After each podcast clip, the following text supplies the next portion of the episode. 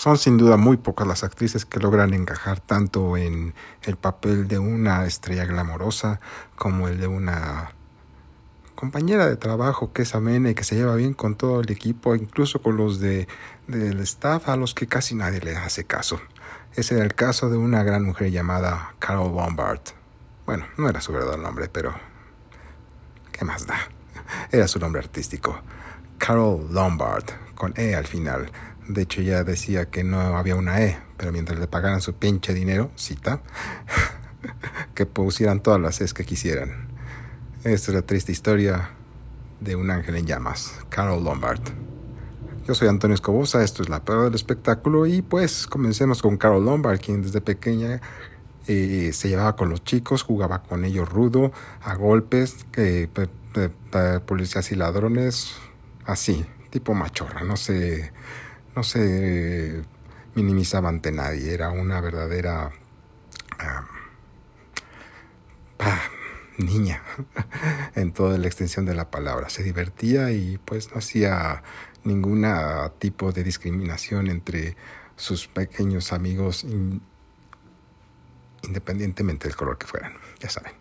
Y esa actitud fue la que mantuvo incluso hasta después de que había llegado al estrellato. Pero antes de llegar al estrellato, cuando tenía, antes de cumplir los 20 años, sufrió un terrible accidente que le dejó la cara desfigurada. Terrible. ¿Qué hace una actriz con la cara desfigurada? Bueno, someterse a varias cirugías y utilizar mucho maquillaje a la hora de realizar sus filmaciones tal cual lo hizo. Y no solamente eso, sino que sirvió de inspiración para que una tenista quien se vio involucrada en un accidente similar al de ella, eh, también saliera adelante y ganara los primeros lugares en Wimbledon. ¿Cómo no? Todo gracias a Carol Lombard, quien prefería fumar cigarros junto con los de las tramoyas que ponerse a platicar con sus compañeros de trabajo. Qué pereza le daba eso. Era todo un personaje, Carol Lombard. Eh, se casó con este. ¿Cómo se llama? Este hombre. Ay, se me va el nombre. Sí, ya sé que con Clark Gable, pero antes se casó con William Powell. Exactamente, pero pues no hubo mucha clínica ahí. También estuvo involucrada en el accidente de un cantante con una pistola, pero eso no tiene trascendencia. Lo que sí tuvo trascendencia fue su matrimonio con ni más ni menos que el rey de Hollywood, el señor Clark Gable en 1939, de quien por cierto ella misma reveló que estaba a un centímetro de tener un clítoris. El señor Gable. No era muy... Sí, ya, no diré más, ya. creo que quedó claro.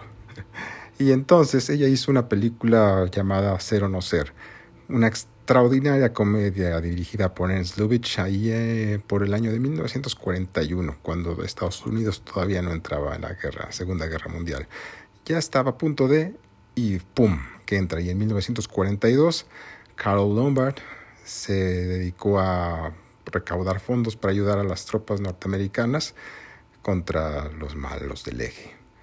Y en una de esas acababa de realizar una presentación en la que había recaudado una cuantiosa cantidad de dinero allá en Las Vegas, cuando se acordó que su marido estaba solo y se acordó que Lana Turner era una cusca y se acordó que el otro no estaba hecho de palo y dijo, no, nada de tren, ma, nos regresamos en avión.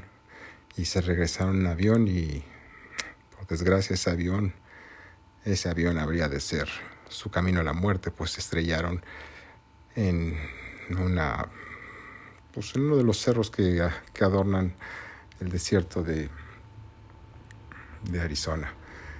Ese fue el triste final de Carol Lombard.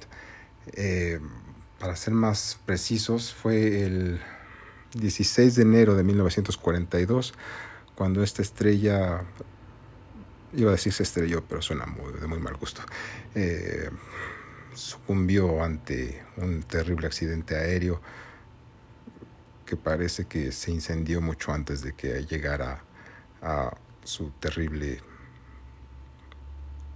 final. Ante el dolor, Clark Gable se enlistó en el ejército y pese a que volvió a casarse, dicen sus conocidos que jamás, jamás volvió a ser el mismo Oscar Lombard era una mujer extraordinaria, llena de vida y vitalidad, sentido del humor, gracia, talento, nobleza. Y eso se puede atestiguar en esta película que les digo de Ser o No Ser, que es una verdadera maravilla de película en lo que a comedia e ingenio se refiere. Así que venga por Carl Lombard, donde quiera que esté. Yo fui Antonio Escobosa, que tenga una excelente vida. Adiós.